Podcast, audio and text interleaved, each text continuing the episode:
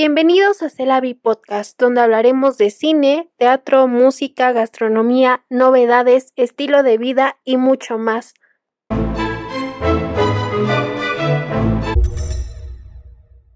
Hola a todos, yo soy Jessica Ángel.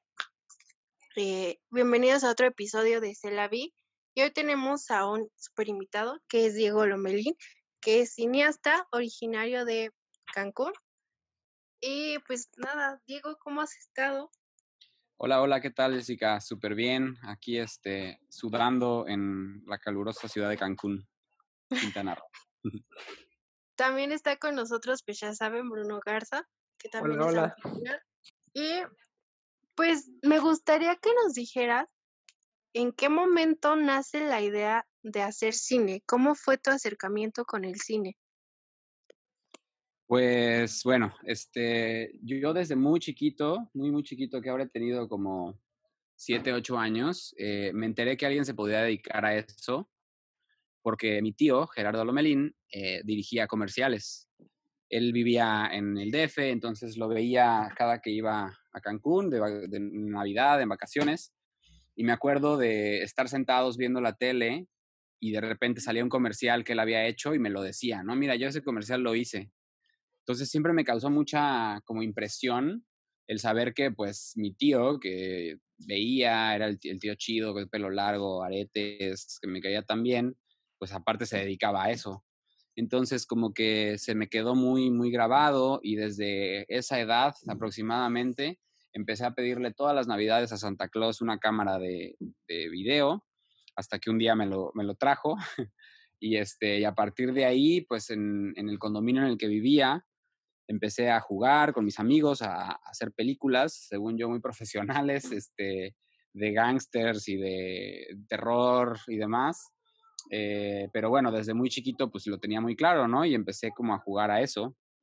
Después vino una etapa en la que, digamos que ese sueño se puso un poco en pausa porque pues vas creciendo, la gente te dice, no, ¿cómo vas a dedicarte a eso? Este, nadie, nadie se dedica al cine, ¿no? Este, em, y bueno, pensé en que como me gustaba cocinar, pues me iba a dedicar a, ser chef. Pero la verdad es que en la prepa, una amiga, me acuerdo que el primer día de escuela, cuando te presentas, ella se presentó, yo soy Paloma Barba y yo me quiero dedicar a hacer cine. Entonces, como el conocerla a ella fue recordar que yo también quería hacer eso y fue como poder decir, bueno, pues adelante, sí se puede, ¿no? Si ella quiere y ella es tan segura de eso, pues yo también lo voy a decir y yo también ya regresaré a mi, a mi sueño y así fue efectivamente que desde la prepa, pues ya este, supe muy claro que, que era por ahí. Em, tú estudiaste cine em, en Ciudad de México, ¿no? En el Instituto Ruso. Así es. Eh, ¿Cómo inició tu carrera? ¿Cómo fue tu experiencia estando en la escuela? Pues bueno, digamos que mi carrera, por así decirlo, empezó desde antes, desde que salí de la prepa. Incluso en la prepa hice unos cortos que terminó viendo toda la escuela, o sea, se proyectaron ahí, eran unas parodias a, los maestros, eh, pero bueno, causaron mucho, mucho ruido, incluso la dueña de la escuela fue a verlo y pues, todo el mundo era así de que, wow, el, el corto que hicieron los alumnos estos. Em, y bueno, saliendo de la prepa, aquí en Cancún había una, una, una revista que se llamaba Chicle TV, Chicle, perdón, eh, y decidimos hacer la versión para YouTube que se llamaba Chicle TV. Este, y bueno, digamos que ya ahí empecé a producir verdaderamente, editar, eh, tener rodajes y demás. Nos ayudó una productora que se llama Bauhaus, Boutique Creativa.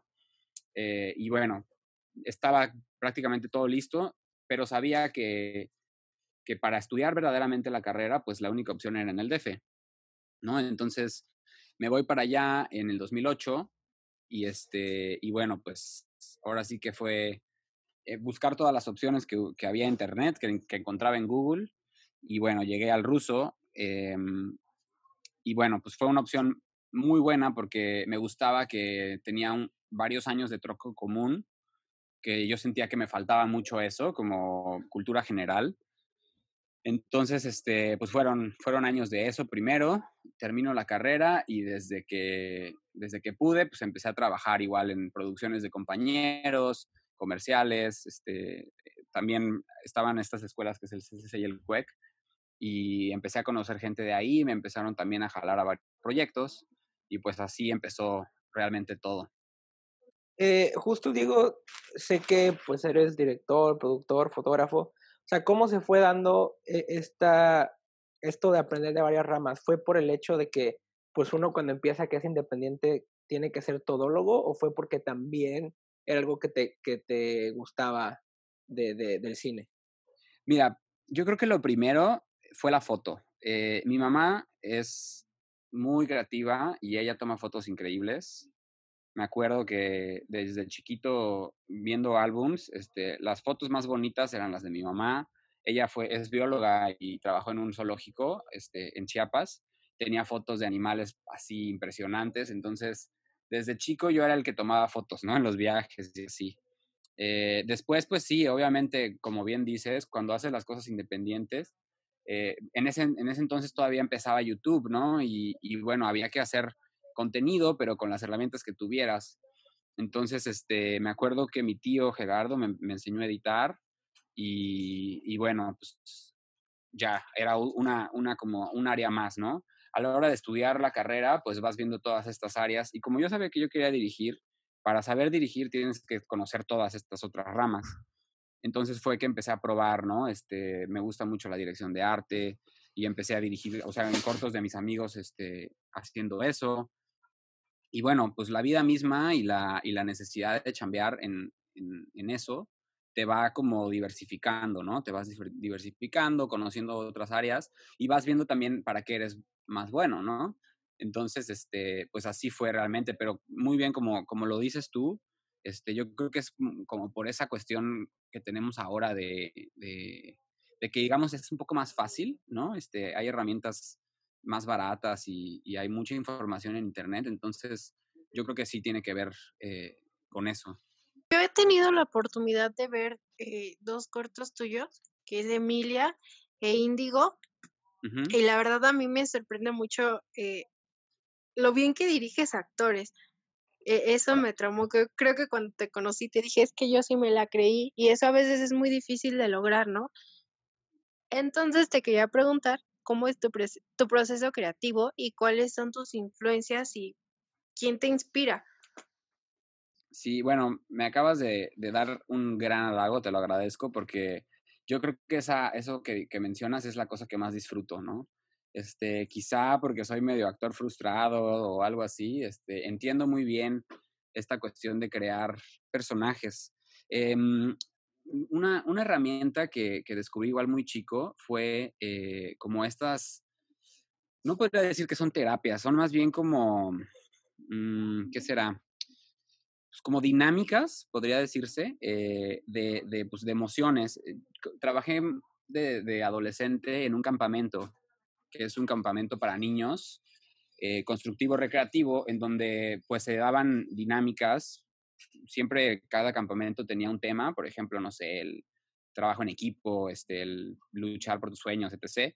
Y para nosotros transmitirle eso a los niños hacíamos dinámicas.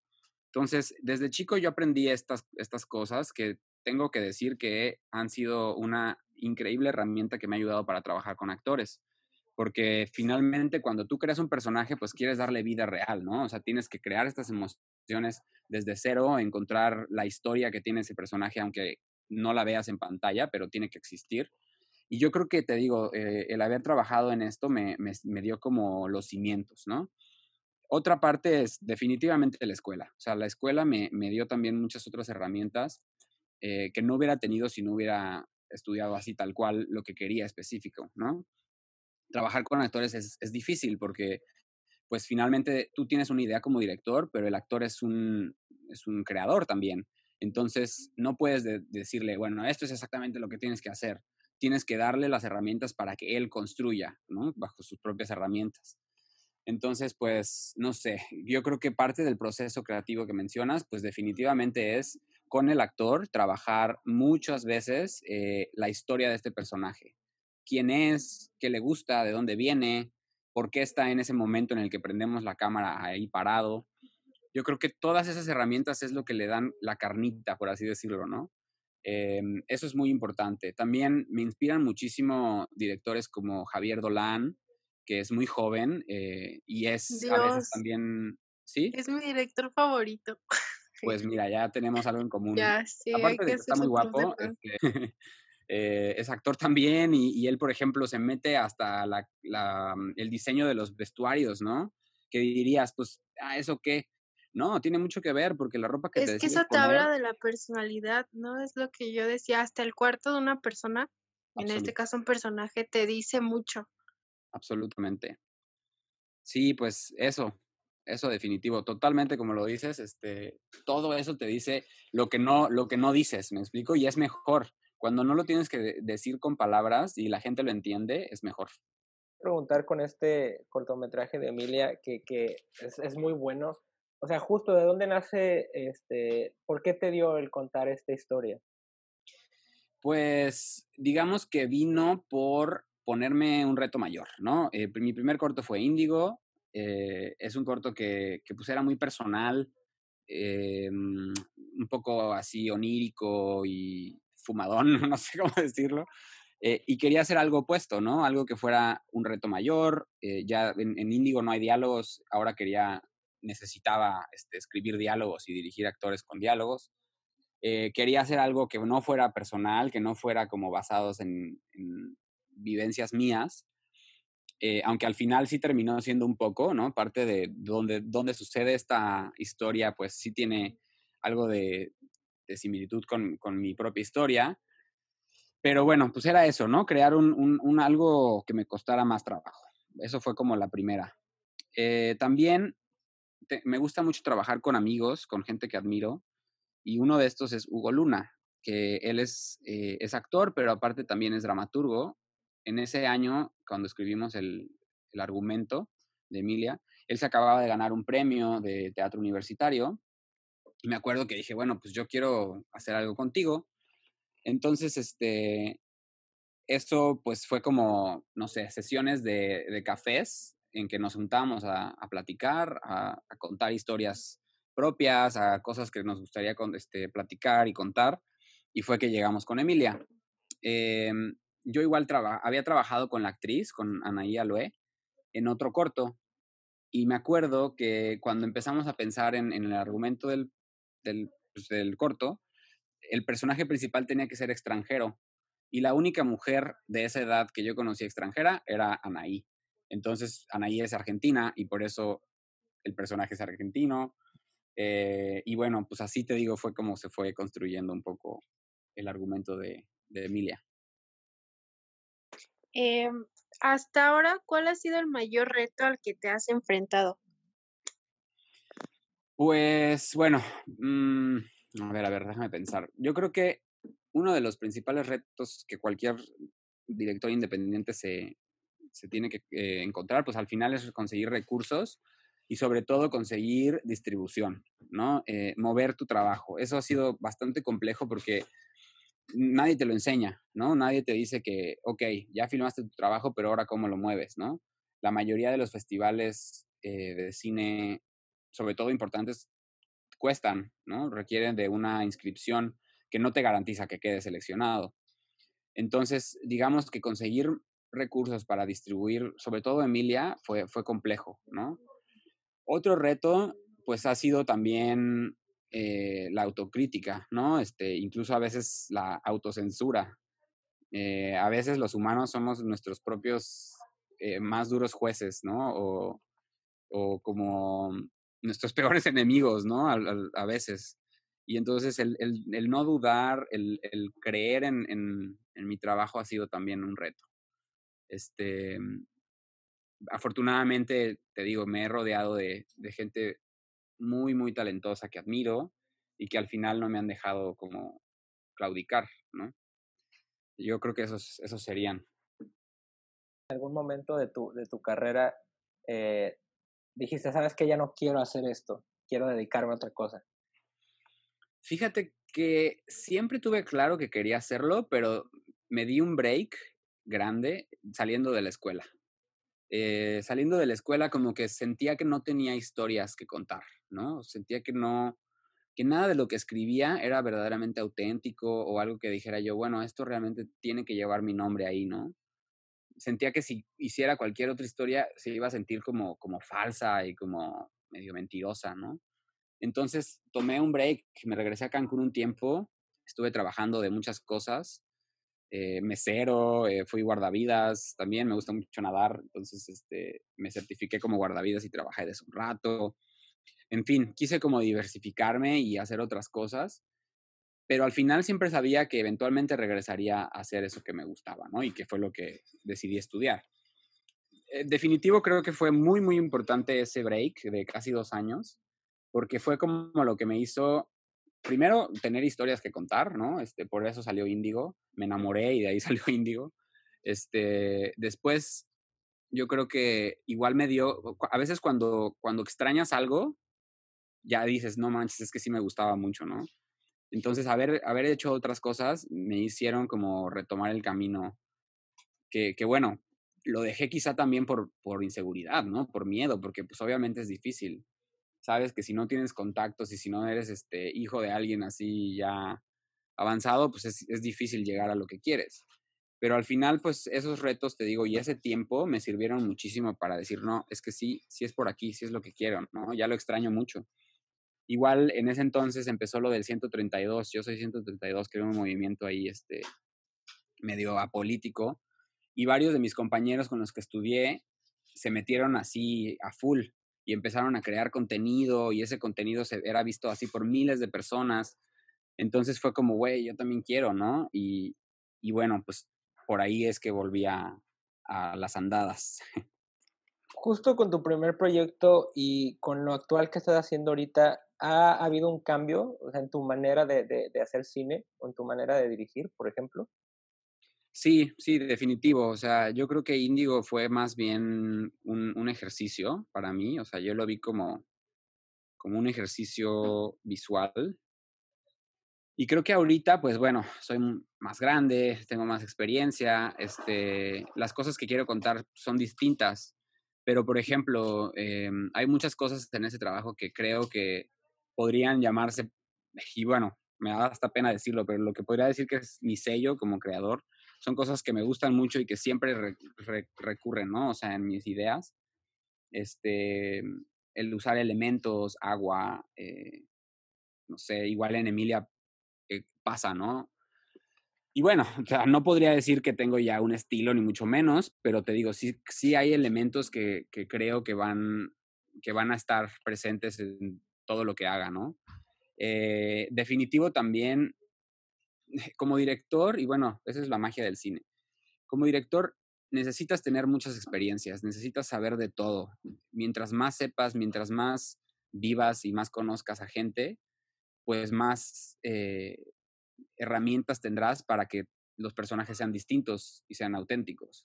No sé si me explico. Por ejemplo, un, un actor que que quiere personificar a, una persona con autismo, por lo general tiene que rodearse de, gente que, tenga autismo y entonces así vas viendo realmente cómo es una persona con autismo, ¿no? Entonces, pues así es la vida, ¿no? Al final, eh, vas creciendo, vas viviendo cosas que te sirven para, para después tener eh, ciertos personajes, eh, ciertas actitudes, ¿no? Entonces, pues por eso creo que al final si bien pues he, hecho ahí un caminito muy pequeño en, en esto, me falta muchísimo más, ¿no?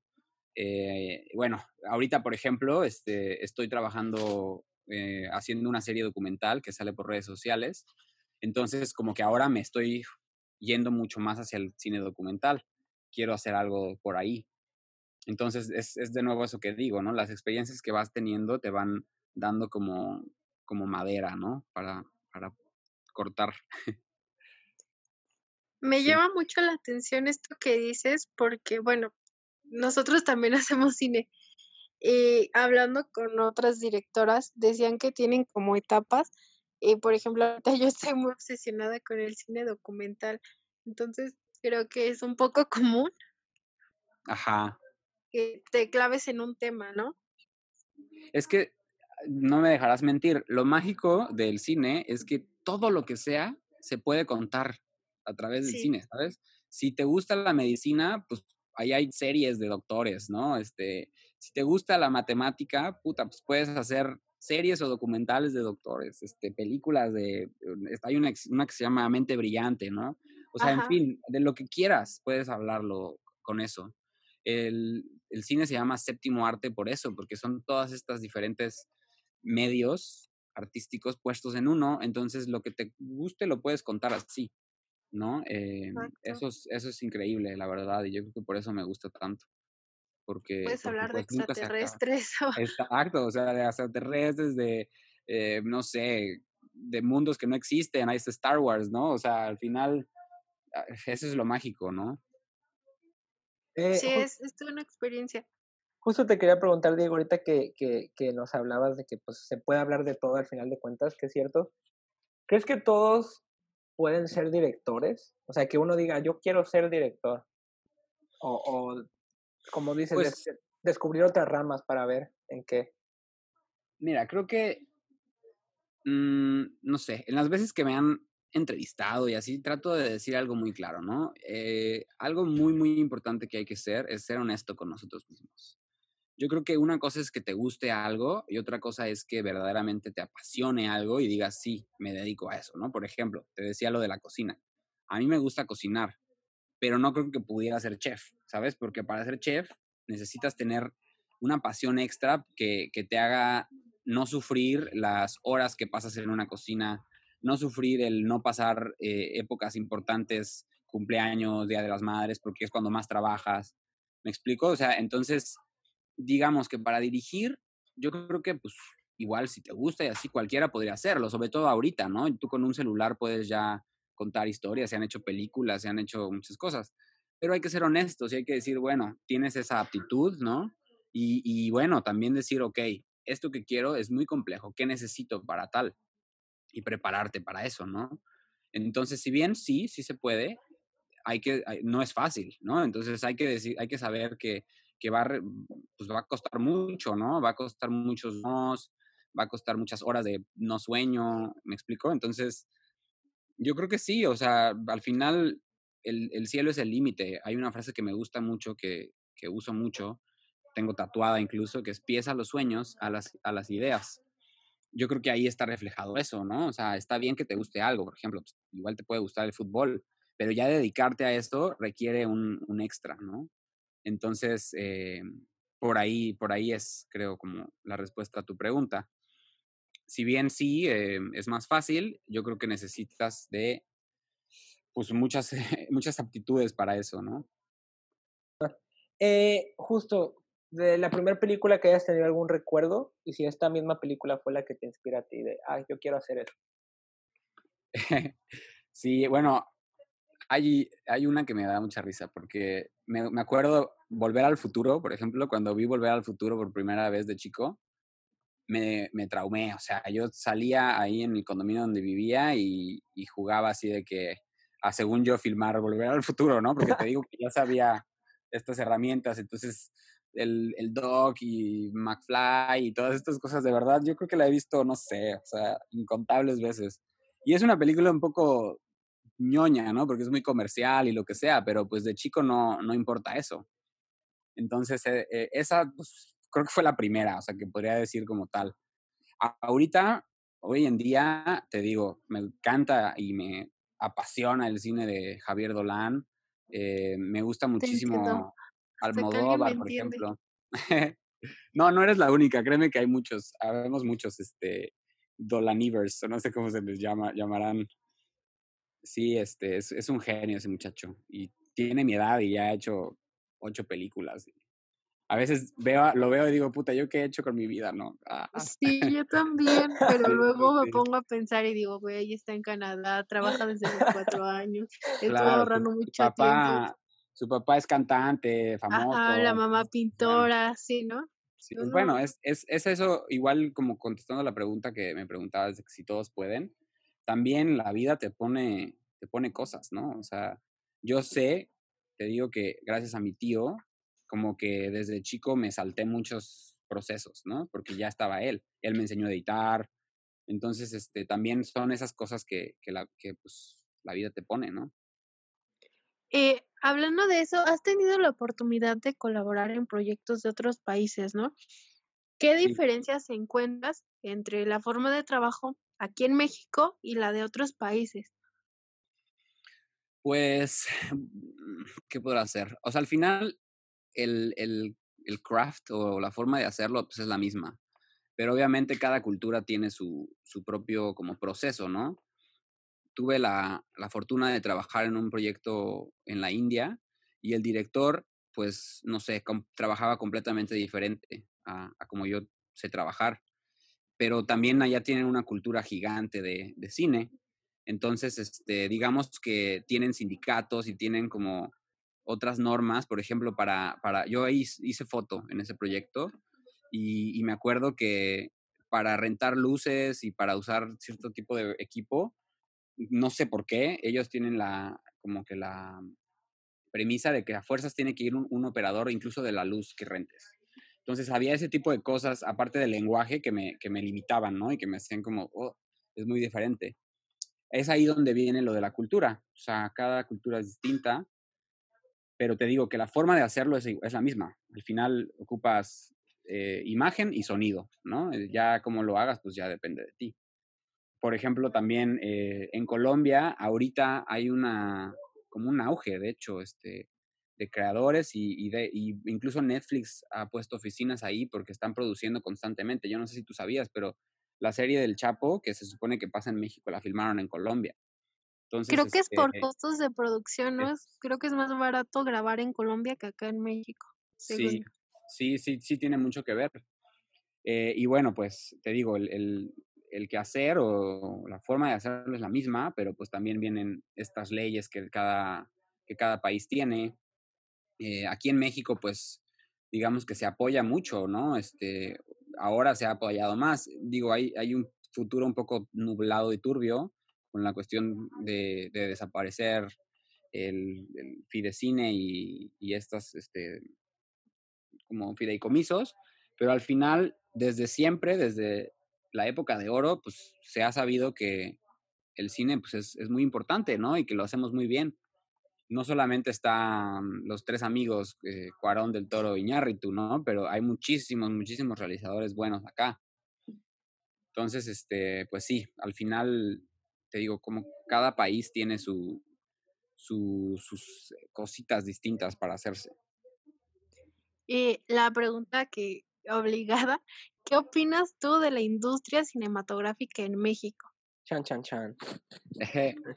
pues yo creo, híjole, ahorita estamos, te digo, en unos, en unos tiempos raros, ¿no? Eh, estoy en un, en un grupo de, de WhatsApp en el que, pues bueno, nos hemos tratado de unir, por ejemplo, hablo de mi estado. En Quintana Roo no existe realmente mucha comunidad cinematográfica. Se está tratando de generar. Eh, y bueno, como, como te decía, o sea, se, hubo una iniciativa de ley de Morena para desaparecer estos, estos estímulos. Em, toda la comunidad se juntó y dijeron, no, esto no puede pasar. Y ahorita están habiendo por Zoom mesas de diálogos y, de trabajo constantes para saber cómo es que se va a modificar esta ley.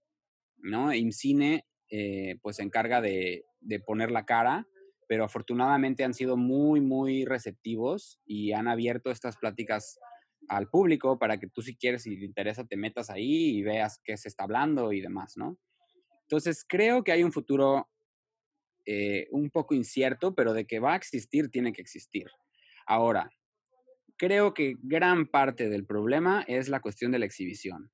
O sea, aquí en México tenemos solamente, o bueno, dos principales exhibidores, que son Cinépolis y, y, y Cinemex. Y ellos, hasta antes de COVID, se habían encargado de que todo lo que se exhibía era para ellos ganar más lana, ¿no? Entonces, ahí es un problema. O sea, existe una ley en la que si ya te compraron tu película, a fuerzas tiene que estar una semana en cartelera. El problema es que ellos deciden cuándo te la ponen. Entonces, tenías, no sé, Transformers 97 en 10 salas y tu película chiquita hecha así con dos pesos la ponían el lunes a las 7 de la noche. Entonces, pues sí, ahí está, está tu película una semana, pero ¿quién la va a ver? Entonces, siento que ahí es donde tendría que haber realmente un cambio en esas leyes para que verdaderamente se impulsara mucho más a los, a los creadores independientes, a los creadores eh, que son, por ejemplo, sus primeras películas, y no solamente se beneficiaran a los mismos, ¿no? Em, pero bueno, pues al final ya se está produciendo muchísimo desde hace muchos años. Entonces, este, eh, eh, te digo, hemos ganado también premios importantísimos a nivel mundial, entonces, pues estamos allá más que otros países, ¿no? Creo que vamos un poco a la, a la, a la delantera, pero bueno, requiere también mucho de nuestra participación. Eh, ¿qué, ¿Qué cambios crees que vengan eh, después de esta pandemia que nos ha sacudido a todos? Es una buena pregunta. Yo creo que esto que te contaba de los exhibidores, pues ha cambiado y va a cambiar, ¿no? Este, no sé, eh, me gustaría que fueran mucho más humanos. Ahora también todo es, online, ¿no? Todo se está haciendo online, este, las clases y demás. Entonces yo creo que va a haber mucho más oferta o más, sí, como más posibilidades de exhibirte en, en plataformas digitales, ¿no? Ya sea Netflix, Amazon Prime. Em, creo también que la forma de contar va a cambiar, ¿no? O sea, he visto ahora cortos incluso que, que se han hecho como por, por Zoom. Bueno, no sé si era un corto tal cual, es, un proyecto chileno. Hicieron como un tipo cine minuto, eh, todo por Zoom, por más raro que pareciera, y, y, estaba padre, o sea, era interesante. Entonces, eh, bueno, definitivo creo que va a cambiar, ¿no? Espero que, que para bien, y al final, pues la tendencia es eso, las plataformas digitales. Entonces, igual en un futuro ya ni siquiera habrá tantos este, pantallas como, como Cinépolis, ¿no? Por ejemplo, aquí en Cancún acaban de abrir un, un autocinema. Quizá eso se retoma también. Eh, en fin, o sea, de qué va a cambiar, va a cambiar. A mí me gustaría que, que no se parara, ¿no? Por ejemplo, varios amigos que ya están volviendo a grabar, eh, con estas medidas de la nueva normalidad, pues está bastante difícil. Entonces, este, pues eso, ¿no? Tendrá que cambiarse la forma de hacerse el cine, ¿no? Ya no puede haber tanta gente, los cruz ya no pueden ser tan grandes. Entonces, quizá también se hace un poco más barato, ¿no? A, a la hora de, de, saber que sí se puede. ¿De qué nos sirve, eh, bueno, en general, eh, el arte en estos tiempos de pandemia? Tanto la música, literatura, cine, etcétera pues es como siempre ha sido un, medio de catarsis justo. Eh, la gente que tiene ansiedad por el encierro o por su futuro incierto, eh, puede encontrar en el arte una forma de desfogar ¿no? todas esas emociones que son difíciles de sacar de otra forma. Eh, también son, son unos medios para podernos, te digo, olvidar un poco, ¿no? Desconectar un poco, que es muy necesario. Es, es, es, es, o sea, no puede existir el mundo sin eso, ha existido desde la historia de la humanidad. Eh, entonces, eh, no, no puede no desaparecer, al contrario. Incluso, por ejemplo, en la música, ¿no? Eh, ha, ha habido una constante bombardeo de música nueva, de gente que la hace en su casa, ¿no? Entonces, pues eso, yo creo que eso es. ¿Con qué director de cine te, te identificas? Bueno, para cambiarle al, a Javier Dolan, que ya, es ya necesario, creo que, a ver, mmm, mmm, por pensar en algún, alguien mexicano, me gusta mucho Fernando Emke, el cine de Fernando Emke. Él hizo temporada de Patos, Lake Tahoe, uh -huh. Club Sandwich, me gustan sus historias porque son como de, de, de gente medio inadaptada o así, que, que, al final sienten mucho, ¿no? Me gusta mucho también eh, Ilene Ulaizola, que hizo eh, Los insólitos peces gato. Bueno, por pensar en México, me gusta mucho Almodóvar, ya lo, ya lo mencioné, porque, bueno, pues, me encanta su, su, manejo del color, ¿no? Eh, me encanta, me encanta Wes Anderson también, por lo mismo, porque son, son, son directores que tú ves una película de ellos y dices, ah, esto es de Almodóvar, ah, esto es de Wes Anderson. Yo creo que a eso aspiro, ¿no? Me gustaría que lo que haga se pudiera identificar así, no como, como la copia de, sino como algo de autoría. Sí, sí, siento que lo vas a lograr. Ay, yo, yo, siento que sí, porque em, creo que le había comentado a Bruno que yo había encontrado algo en tu puesta de cámara que a mí me llamaba mucho la atención. Eh, entonces, ¿cómo seleccionas a tus cinefotógrafos? ¿Y con quién te gustaría trabajar? Puede ser cinefotógrafo, productor, actor, alguien con quien tú tengas muchas ganas o sueños con trabajar con alguien. Top, top, pues, uy, no, no acabaría. Em, me encanta, híjole, bueno, obviamente la foto de Lubeski, de Manuel Lubeski sería maravilloso que algún día pudiera como trabajar con él. Pero, por ejemplo, para hablar a alguien un poco más, eh, hay un actor que, me, que es amigo mío y que admiro mucho, que se llama Diego Calva. Él salió en Te Prometo Anarquía, va a salir en la nueva temporada de Narcos. Y, bueno, pues a él lo, lo, admiro mucho, lo quiero mucho. Me gustaría trabajar con él. También, eh, ay, ahorita no se me viene la... Ah, bueno, trabajé en una peli con, con Carmen Maura. Ella es la primera mujer Almodóvar, ¿no? Sale en eh, Mujeres al borde de un ataque de nervios, sale en Pepi, Lucy Bonnie y otras chicas de montón. Y trabajé con ella, pero yo era asistente de producción. Me encantaría muchísimo poder este, dirigirla, de verdad, así sería un sueño. También eh, otro amigo que, quiero mucho y con el que me encantaría trabajar es Humberto Busto. Él sale en Narcos y sale también en, eh, ¿cómo se llama esta? El Diablero y trabaja muchísimo en Amores Perros. Eh, me gustaría mucho trabajar con él. Hay otra, otra amiga que nominaron al Ariel, que hizo Las Elegidas. Se llama Alicia Quiñones. Y este, igual con ella quiero trabajar, definitivamente. Y bueno, para, por ejemplo, productores, eh, bueno, hay otro, otro realizador que me gusta mucho que no había mencionado. Es eh, Julio Hernández Cordón, que hizo Te Prometo Anarquía, Cómprame un revólver. Ajá.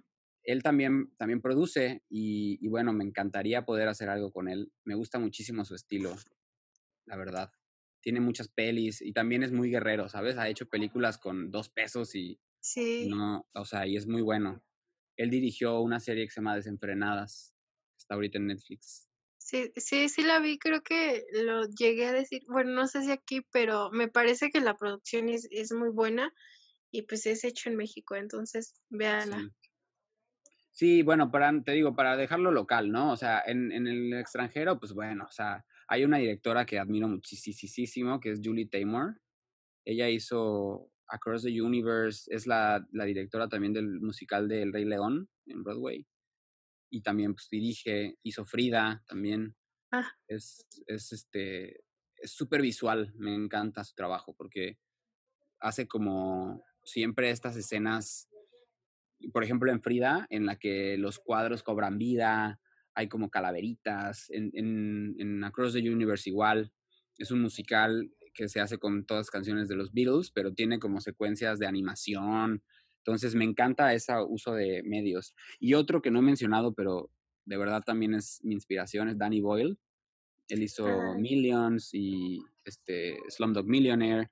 Lo que me encanta de Danny Boyle es que es súper versátil, ¿sabes? O sea, tiene películas de terror como Exterminio, que no es terror tal cual, pero bueno, es de zombies. Tiene de, la que se llama Millions, es como súper bonita, familiar.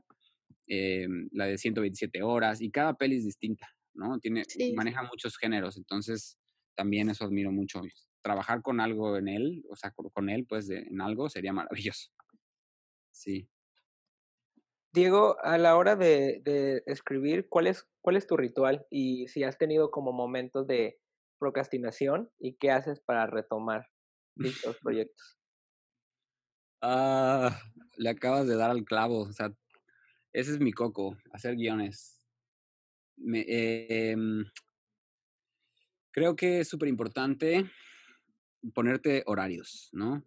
Y bueno, lo digo y me siento un poco mal porque yo mismo eh, fallo en eso, ¿no? Eh, pero bueno, ponerte horarios es súper importante y obligarte a... pero lo que te decía de la autocrítica es cañona, ¿no? Este, a veces escribo algo y, lo leo luego y digo, chale, esto se, se escucha súper mal, ¿no? Pero bueno, lo, lo, más, lo más importante es pues, ponerte metas, horarios, eh, metas a largo y corto plazo. Em, estoy ahorita escribiendo, llevo un rato ya escribiendo lo que espero que sea mi primera peli, pero por ejemplo, creo que no hay que tenerle miedo a, escribir una cosa, parar, irte a otro proyecto, luego retomas el siguiente, me explico, pero siempre estar ahí, estar ahí. Este, pero bueno, definitivo no, no, no me quiero ensalzar, la neta, a mí me cuesta mucho trabajo, mucho, mucho trabajo sentarme a escribir. Eh, a veces necesito más bien, te digo, como juntarme con alguien que lo haga más, más bien que yo. Y entonces saco mis ideas y, y, con ellos trabajo, ¿no? Pero bueno, sí, este, te digo, no me, no me quiero colgar medallas que no son. Eh, me, me, cuesta mucho trabajo esa parte. Entonces, eh, si alguien llegara a ofrecerte un guion para que fueras director, ¿qué tendría que tener el guion para que diga, sí, yo lo hago? Pues lana, no, no es cierto.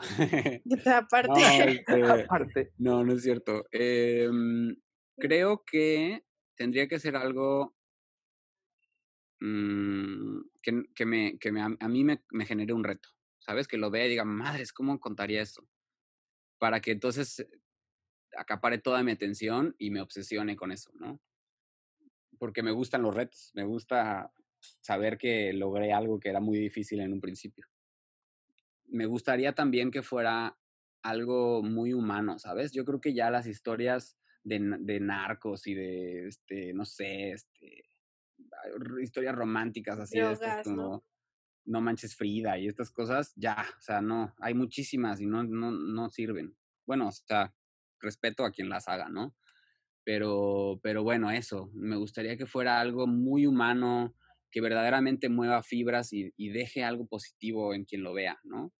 Em, algún día, la verdad, me gustaría hacer algo así como tipo terror o así, quizá, por, porque pues, es interesante, te digo, el reto, pero mis primeros trabajos ya en largometrajes, definitivo quiero que, que trasciendan, ¿no? O sea, que, que, tú termines de ver esa peli y te mueva verdaderamente a, a inspirarte y, y, hacer eso que dejaste pendiente, o por ejemplo, que salgas de la peli y le hables a tu, a tu mamá y le digas, oye, te quiero mucho, nada más te lo recuerdo. ¿Me explico? O sea, a todos nos ha pasado en, en películas, ¿no? Que lloras con las películas y dices, puta, sí se puede, ¿no? Yo creo que ese es el cine que a mí más me gusta y que me gustaría que quedara como para la historia, con mi nombre. Hasta ahora, bueno, a mí sí me ha movido mucho lo que haces. Y pues ya para ir cerrando, ¿qué le dirías a alguien que quiere hacer cine? ¿Algún tip o algo?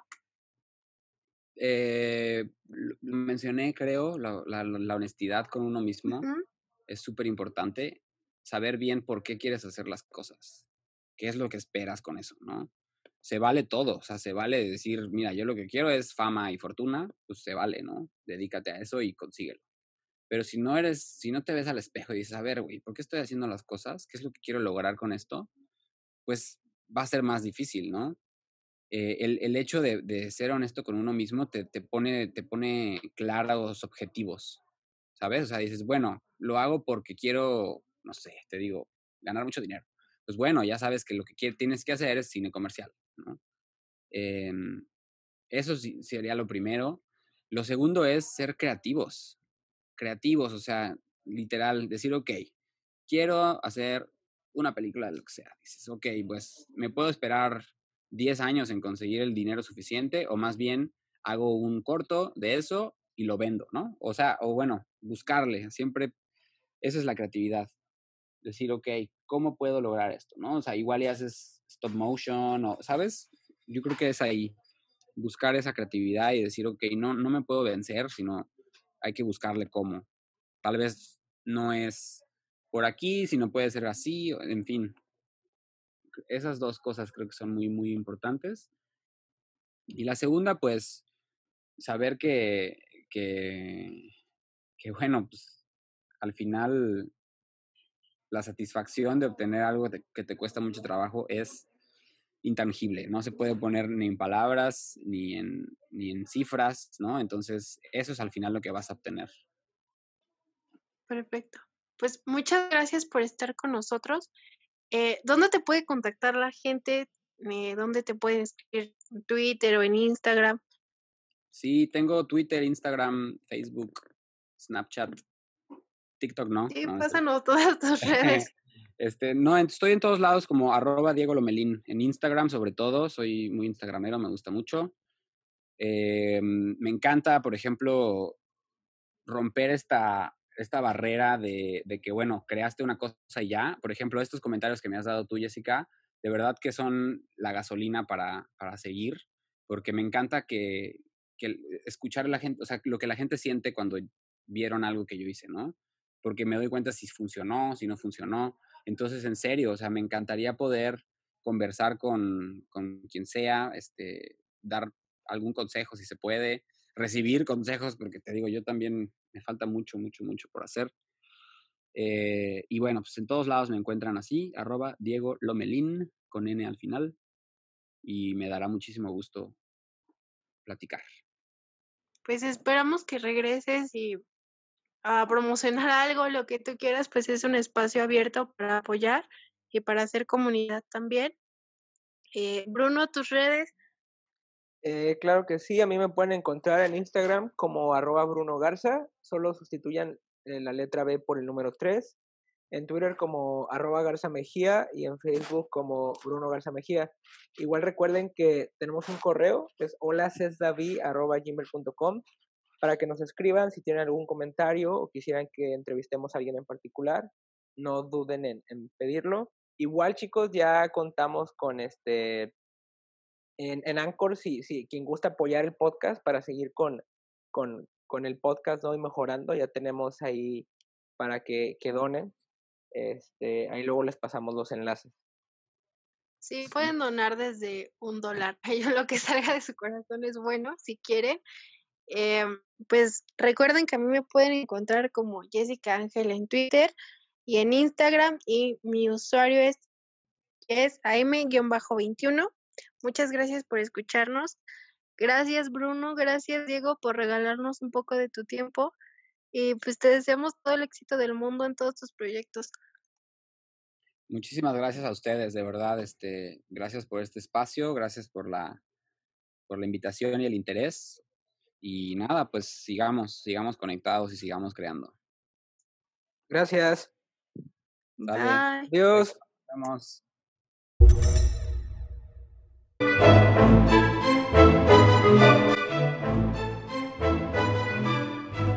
Síguenos en nuestras redes sociales. En Twitter como arroba la arte en Instagram como arroba la arte estilo y en Facebook como vi Esto es Cedilla, apóstrofe, E-S-T-L-A-V-I-E. -E. Recuerda que tendremos nuevos episodios cada miércoles y domingos. Gracias por escucharnos en Celavi Podcast.